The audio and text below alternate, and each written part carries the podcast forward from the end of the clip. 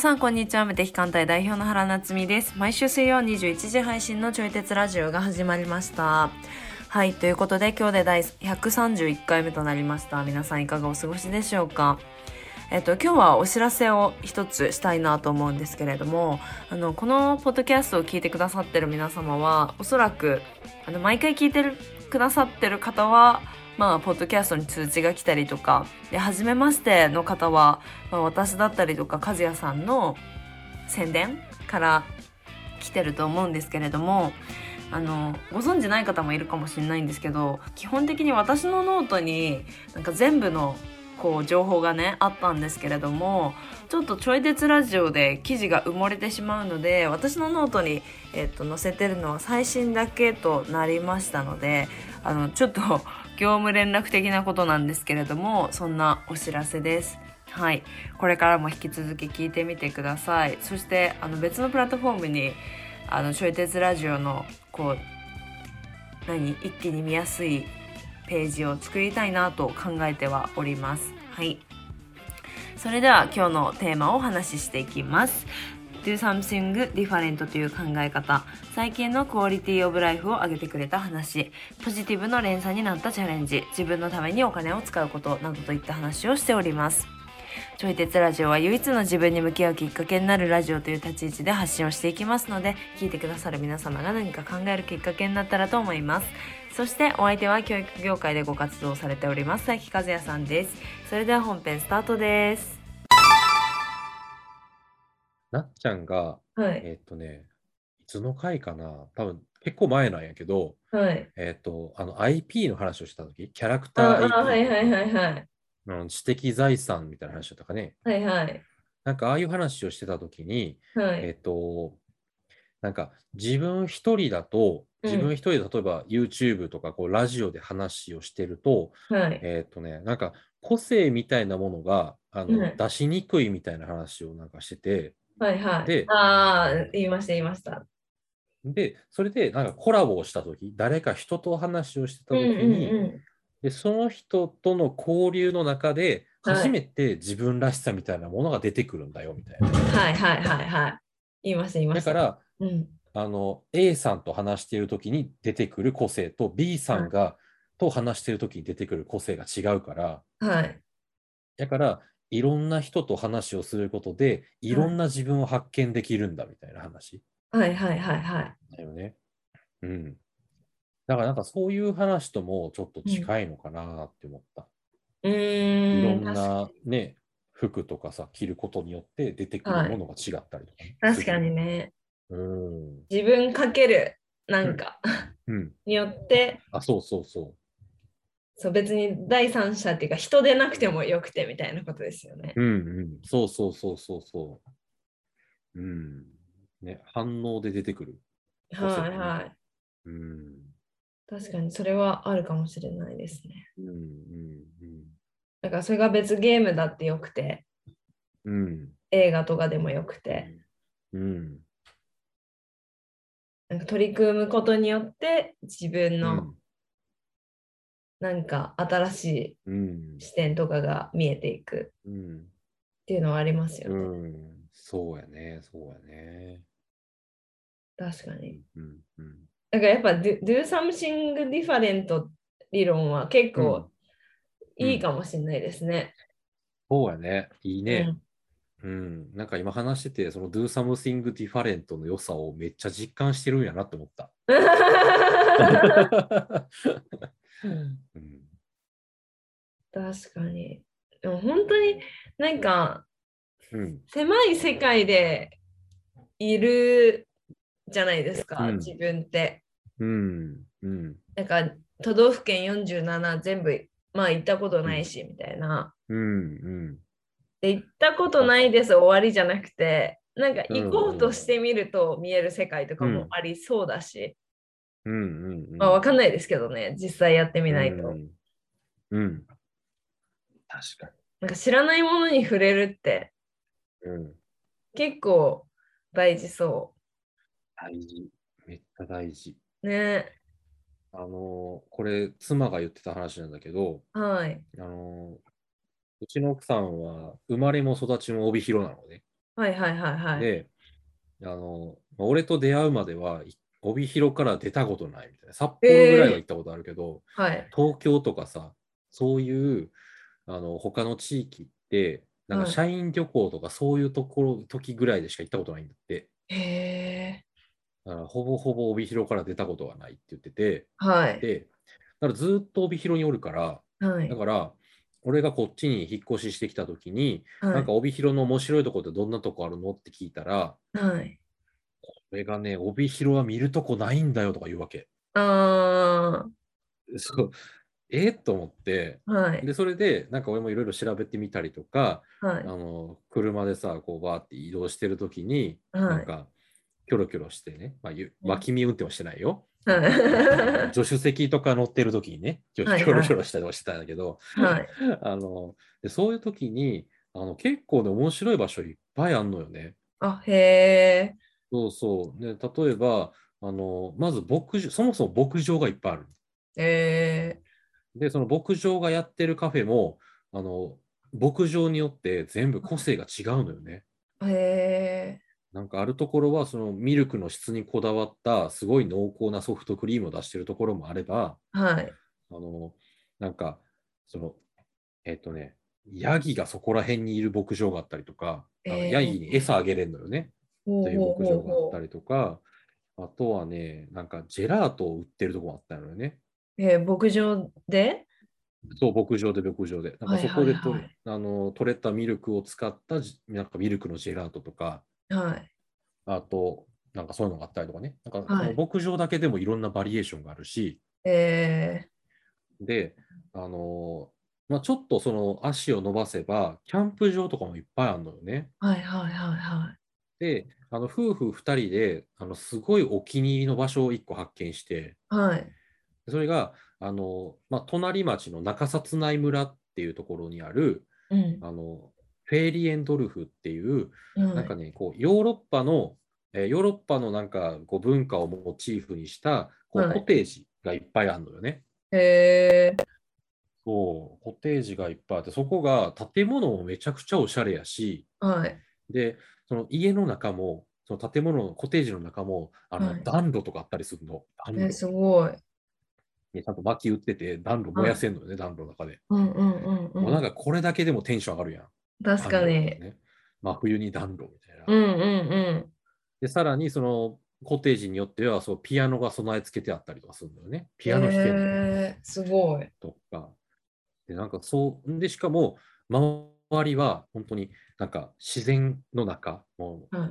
だろうね、もはい森というか、森の中にあるコテージっていう感じなほうほうほうほうほの。で、しかもそのコテージだけじゃなくて、あの、テントを張って、う。はあい。のグランピングって言って、はいまあ、ちょっとゴージャスなうんテント生活みたいなのとかもできたりとか、で、そこにあのポニーっていうちっちゃい馬がおったりとか、あとなんか野菜の収穫体験ができたりとか、へえ。そういうのがなんか、あの、本当に森っていうか林みたいな中で自然に囲まれながらいろんな体験ができるし、はでしかもコテージの中でゆったり過ごすことができるし、い。うんうん。で、バーベキューセットとかも完備なんよね。へえ。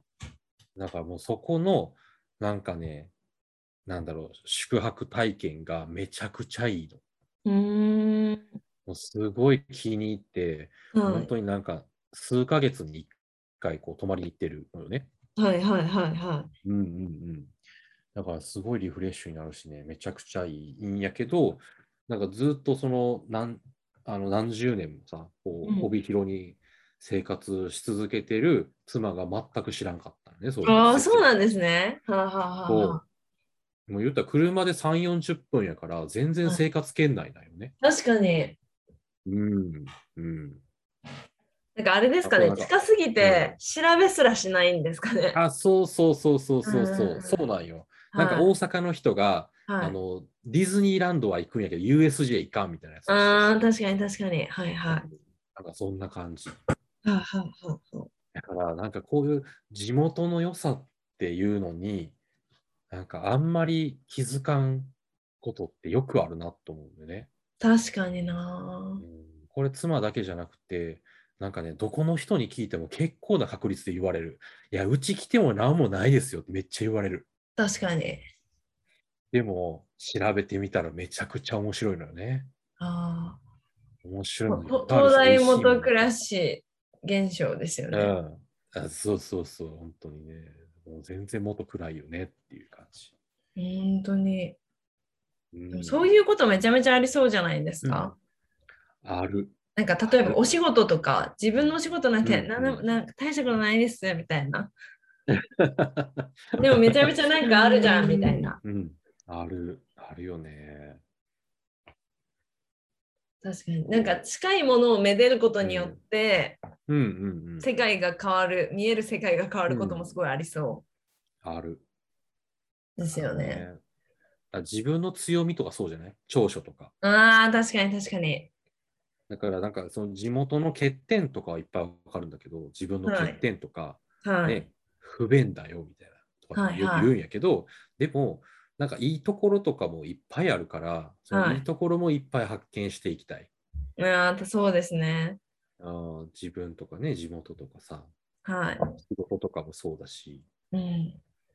よくよくあの地方創生ってあるじゃん地域はいはいはいとかね、廃れた町をもう一回活性化させようみたいな。うん。だからこういう時にその地方創生コンサルタントみたいな人がはい。その役場とかに行っていろんな人と話するんだけどうん。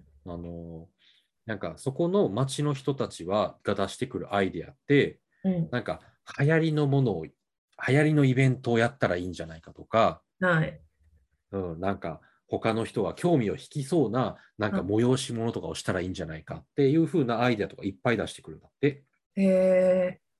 でもそういうコンサルタントの人がそういうアイデアを全部バッサリ切ってはい。で何をするのかって言ったらまずはその町を回るんだってへえ。町とか村とかね回ってそのもうありのままの自然をなんかそこにその自然の中に来てもらって例えばなんかあの田植え体験とかさうん。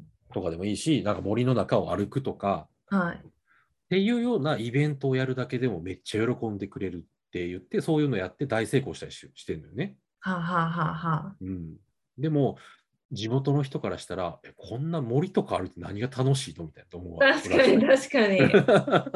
思う気持ちも分かりますけどね。 あそうそうそうそうなんよそう,、はいそうそうだからそこに住んでる人からしたらもう木とか草とかはその辺に生えとるから、はいはいはいはい。何の価値があるのって思うんやけど、はい、でもなんか都市とかに住んでる人からしたらそのそういう自然がめちゃくちゃ憧れないよねうん、いや、本当そうですよね。癒しにもなるしうんう何よりなんかその自然に触れた話を人に喋れるっていうねんうん。はい。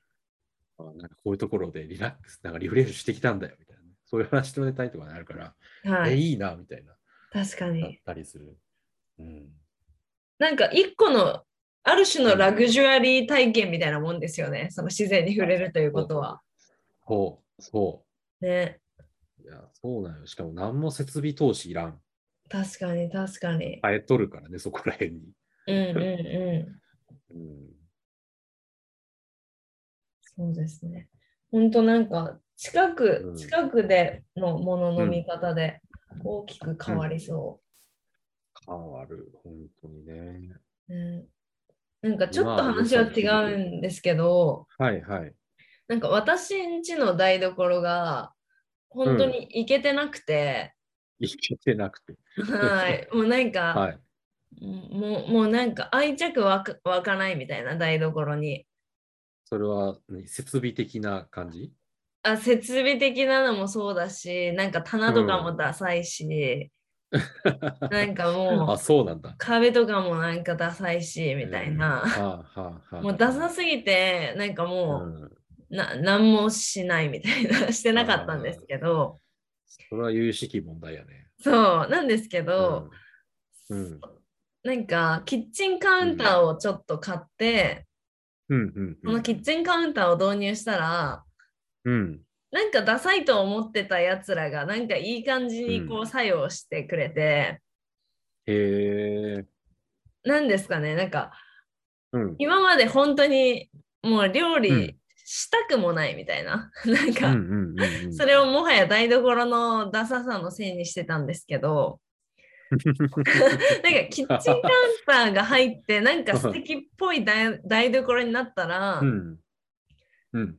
え料理楽しいじゃんみたいにそもそもななりおお、マジで。そうなんか私の何ですかねなんかうん。ラライフ何うん何、日常的な時間のクオリティオブライフがなんか爆上がりしたんですよ。うわあ、素敵やん。そうなんかうん。この時に思ったのが、単体ではダサいかもしれないけどうん何かを組み合わせることによってうんなんかうん。息を吹き返すというかななんかどれだけでも可能性があるのかなっていうはいはいはい。そうななんるかほど本ね当。に台所もうん。う近寄りたくもないみたいな、ななんですかそうねなんかあいけてない。そんにいけてないわと思ってて、でもいけてなさすぎてどうしたらいいかわかんないレベルだったんですけど、あーでもキッチンカウンター以外は変えてないでしょそうそうですそうですキッチンカウンター以外変えてなくて壁とか、ダサはいい棚とか。はい、すごいね。なんか、あれやね、バックダンサーしかいなかったステージに、ボはいーカルの人が登場してみたいな感じだね。あでもほんとそんな感じほんとそんな感じで、うん。すごいね。そうそうばなんかちょっとバックダンサーの人、今ちょっとディスっちゃった感じになっちゃっいやた。そんなことない。バックダンサーはかっこいいこ。のメメインメイン そうそうメイン、それはね。それでいいんだけ どメインをなんか追加することによって、あーもう印象とかがガラリと変わるんだなって思って、うんなるほどね。でしかもその印象だけじゃなくて、うん印象変わると結うん構うん自分の気持ちも上がるから、うん。なんかそれがこう、うん何、ですかねそれこそ日常的にポジティブとかいいなっていううん考えるうんうんうん時間が増えることにつながるから、うん。なんか結果的にそのメンタルヘルス的にも良さそうみたいな。そうね。はいうん。なんかちょっとした目の保養的な。そうそうそうそうそうそう、うっんていうことを思ってなんか、そういいろいろちょっとチャレンジしてみるもんだなっていうことを思いました、うんそれはナイスチャレンジだったね。はいナイスチャレンジでした、確かに。なるうんほどね。なんかそのものを棚とか壁とかを張り替えたりとかするだけじゃなくて、はいなんか全く違う何かをプラスしたら、はい、他のものが変わる可能性があるってことね。そうそうう。そうそうそうわなんかこれってさ、なんかちょっと難しいなともちょっと思ったりするのよね。なんか、確かにねそのさ、他のものを付け足すのってもう選択肢が結構もう無限大というかさ。まあいろいろ確かに出てくる確じゃかんに今回キッチンカウンターやったけど、なんかはいまな板かもしれへんし、確かになはんかね、ガスコンロのさ、なんか飾りかもしれんし、いはいはいだからそういうのをなんかデザインじゃないけど、うんなんていうのこういうのこうデコレーションっていうのかななんかはいはい飾ることを、になんか楽しめるといいのかな、確かに確かにうん、いろいろ追加してみてどう変わるかみたいはいな。うんうんそうですねうん。うんでもなんか安易におすすめはできないかも 何ですかね、うんうんうんあのうちの子にはポテンシャルがあるんだよっていうことをうん思っていると、うんでも何かしらの解決策はなんかうんアンテナがは張られるからうんうんなんか目に入るようになってくるのかもしれないですけど、うんそうね、こうのんうんポテンシャルを、ポテンシャルを見抜くっていうことなのかうん、な、ポテンシャルを見抜くうんっていうのはすごい大事そうな気がします。ます。あであといろいろやっていやだからやっぱ do something different 理論ーですよね。。。うんうんうんそうやね、そうやねはい。違うことやってみるっていう。これでさ、ちょっと一つ、はあい。の、これからちょっとチャレンジしてみたいなってことが一個あるんやけど、はいはい。あの、なんか、その身につけるものの話だけど、またね。はいはいはいで。なんかね、その身につけるものも、なんかいろんなバリエーションのものは、こう、変えるように買って身につけられるようになったんやけど、はいはい。なんかね、ちょっと高価なものを買ってみようかなと思って、ほう。あ例えば時計とかでもさ、なんかあー10万なるほどねとかはいはいはいはいはいわかるなんか何十万するやつとかさ、はいなんはかそうい。いうアクセサリーになるようなやつ。はい。で、なんか服はさ、まだまだ必需必需品やんか。はいはいはいはい。 でもなんかアクセサリーってさ、完全にいらんもんやんか。まあ、その、いらんもんって言われたら そうです。まあ、あのなくても死にはしないみたいなはいはいはい感じ。うんうん服はね、さすがにキーひんかったら捕まっちゃうから、はいはい。まあ、確かに確かに。あかんねんけど、うん。そういうこう、アクセサリー類を、なんか俺ほとんどつけたことがなくて、はい。で、しかもなんか、あの、この間初めてはネッい。クレスを買ったの。おーおーおーおーいいですうんうね。んそうそうそう。まあ、これもちょっとね、意味のあるネックレスやから、はい。あの、なんだろう、純粋につけて嬉しいみたいなっていうよりは、はい。あの、国立科学博物館って上野にあるじゃん。はいはいはいはい。あります。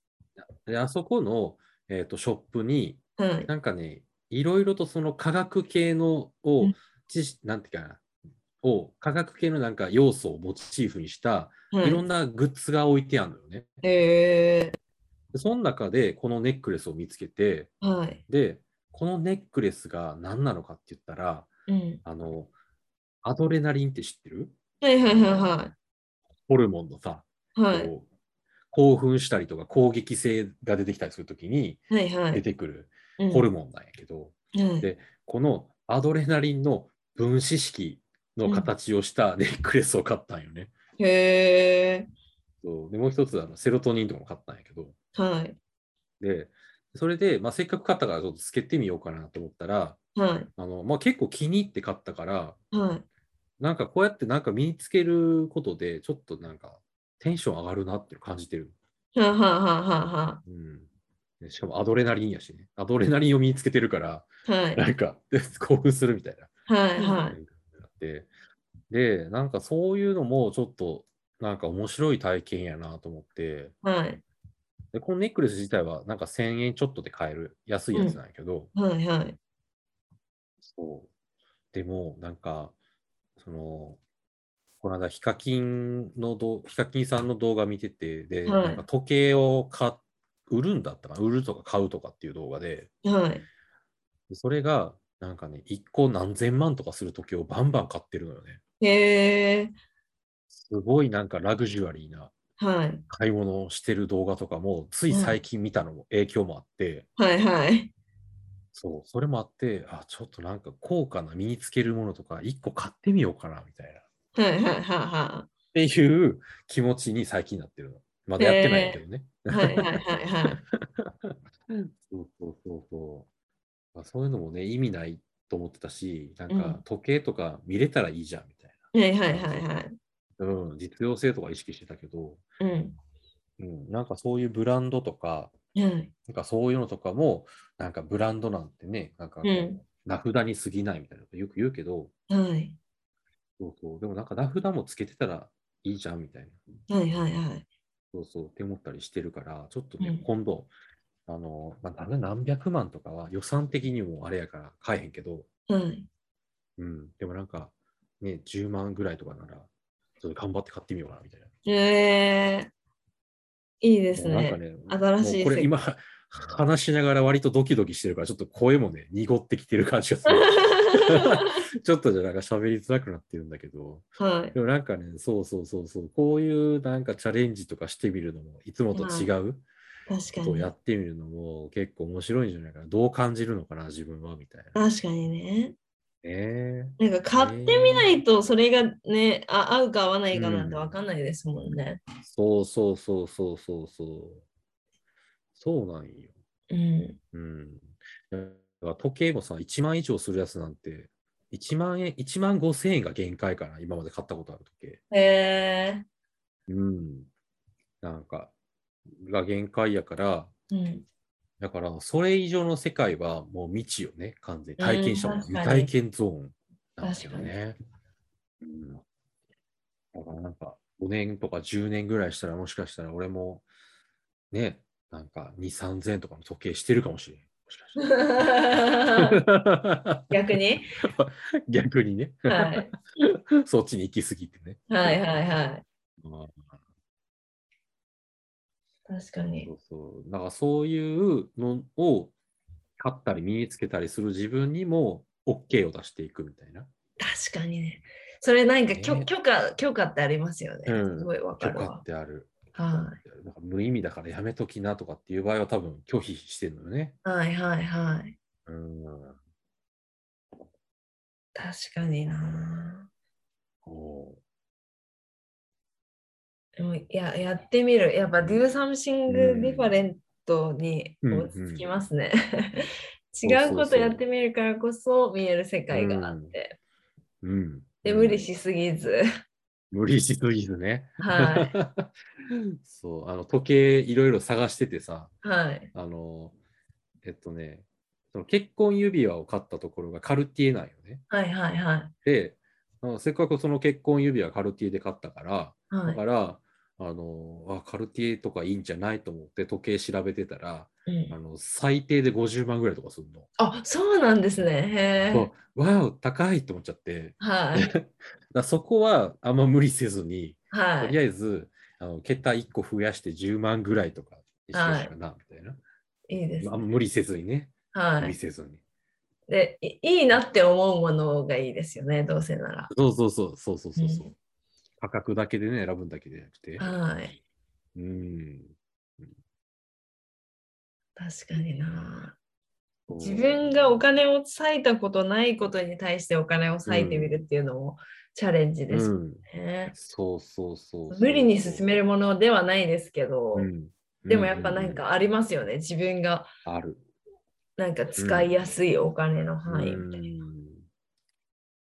うんねやっぱさ、このちょい鉄ラジオ、まあ、俺俺が喋ってるのもあるから、多分お母さんたちとかも結構聞いてくれてる人いるんじゃないかなと思うんやけど、うん、うんうんあのもうこれはお母さんあるあるなんやけど、うんはいなんかね、子供にはめっちゃお金かけれんのに、自分にはお金かけられへんっていう人が結構多い。えそれはなんでですかやっぱ子供にお子供を大事にしなきゃっていう気持ちがあるから。あまあ、もっとね、ふ深掘りしていくと、はい言ったら自分にはあまり価値がないと思ってるのよね。あー自分はしょうもない人間だとか、自分はあんま大事じゃないって思ってて、ーうんで、で、それをなんか子供を使って、私は価値があるんですよっていうのを証明しようとしてるのよね。あー子供にうんお金をかけることによって、そうそう、うちの子こんな素敵なのよ、これが私の子供なのよみたいな。はいはいはいはいちゃはんと教育も受けさせてますよみたいな。いはいはいっはていいう感じだよね。はいでも、そのお母さんを見やると、なんか自分にはそんな教育にお金かけてなかったりとか、はいあの、その着るものとか身につけるものとかね、そういうものとかにもあんまお金かけてなかった。でも子供はめっちゃ可愛い服着てるのね。へえとかっていうの結構あるのよね。あえうんうん。だから、なんかその、やっぱ自分にお金をかけるっていうことって、やっぱ自分の気持ちも上がるし、なんか気持ちが上がった親を見てる子供もハッピーだよね。ー、うんうんうんうんうんねうん。だから、なんか子育てにおいても、まあ親が自分にお金をかけるっていうのは大事だうと思う。ーんうん、うん。そうそうまず何からどんなことからうん、 なんか突然ねうおん金かけるなんて、ってなる方もいらっしゃるからベイビーステップとしては 何どんなものからがいいんですかねうんそうやね。ベイビーステップ何がいいのかななんか、まあ今まで買ったことのないものを買ってみるとか、はいうん。なんかこれはもうなんか数百円とかでいいと思うのね。うんスイーツとうか、ん。スイーツとかもいいと思うし、なんかさ、あの、可愛い木彫りの置物とかでもいいと思うし、ううんん、はいはいはいはい、うん。なんか服とかもさ、今まで2、3000の服しか買ってきてませんみたいな人やったら、はいあの、ちょっと5 5000円ぐらいの服買ってみるとかね。うんうんうんうん、んうんうん。なんかそういうのとかでもちょっとね、ドキドキしちゃうと思う。確かにでもそのドキドキを、まあ、2、3000が5000になってもそんなに家計に大ダメージとかないと思うから、まあ確かにね、ね、うん、だと思うから、なんかそういうちょっとドキドキ感をなんか楽しみたいみたいなね。うんうんうんうん。うんうんうんうん。だからそういうのなんか楽しみながらできるといいよね。今まで確かに違うものを買ってみるか、ちょっとグレードを上げてみるか。うんうんうん。ね。確かだからに変な言い方をすれば、お金を無駄遣いしてみるっていう感じかな。だかうん。ああはあはあはあはあ。ら実用的なものじゃないから、うん。だからその実用性以外の部分って、まあ、やったらなくてもいいものやから無駄の部分やと思うよね。確かに。 2、3000円で良かった服が5000円になるってことは、そのあの3000円ぐらいの部分っていうのは、あの余分な価値なわけよね。まあ確かに確かに。ね。そうそうそう。でもそれでやっぱ気に入ったものとかだったら、なんかその、やっぱ買って身につけてみて初めてちょっと良さがわかるみたいな。うんうんうん。うんうんうんうん。ね。で、多分やけど、はい。あのでこうやって使うお金の額を増やしていくとはい。あの、まあ、ちゃんと自分が働いてたりとかしたらそれで収入が上がるっていうことにもつながる気はしてるのよね。うんうんうんであの使うお金が増えればその分稼がなきゃっていう意識がやっぱつながってくると思うから、うん。はい。うん、多分ね、まあはい。会社で勤めてたりとかする方はちょっとどうか分からんけど、うん。まあでもそれを身につけて働く意欲がバッて上がってうん仕事が認められて昇給して、はい。で、し給料給料上がるみたいなのもあるかもしれんし、はいはいはいはい。うんうんうんまあ、特に個人とかね、法人とかでやってはる方は、使うお金、まあ、自分がね、いいと思ったものに使うお金、はい。で、使うお金が増えたら、お金を稼ぐ理由、お金を増やす理由ができるから、確かにね。うん、きっといいと思うんだよね。うん、うんうんうん。うん、うん、うん。ね、お金を使う。じ自分のために。あ、そうそうそうそう。ざわざわしながらも、はい。できる範囲で無理せず、はいはい do。something different でね。そうですね。Do something ね different すごい大事そうん、うん、う。なんかやできることない、Do something different できることないかなって考えるのも、うん、なんかこう、うん。あえて目的を持たずに考えてみはいるはいのはいもありっぽそうじゃないですか。そうやね、そうやね。はい目。的を持たずにね。はい。なんか変えられることないかなとか。うん、うんうん。もうか変えることを目的にしてる。うん、うん、うん。本当ベイに。ビーステップ思いついた。はい。あの、レストラン行った時に違うメニュー、今まで頼んだことないメニューを頼んでみるあーとかも結構簡単にできんじゃないかな。確かに、それぐらいだったらできますね。うん。そんな入ったことい負担なくねお店に入ってみるとかね。はいはいはい。うん、うん、うん、うん。じゃあ、それ、宿題にしますか。 はい、はい。 まあ自分の宿題としてもね。はい。だから来月ちょっとあの報告できたらいいな。はい、そうですね、そうですね。ね。はい。っていう感じで、今日はこれっていでう感終じで了ですかね。はい。どうもあはい。りがとうございました。はい、ありがとうございましうた。んありがとうございました。まはたちょい鉄ラジオ宣伝しておきます。い、はい、宣伝してくださいはい。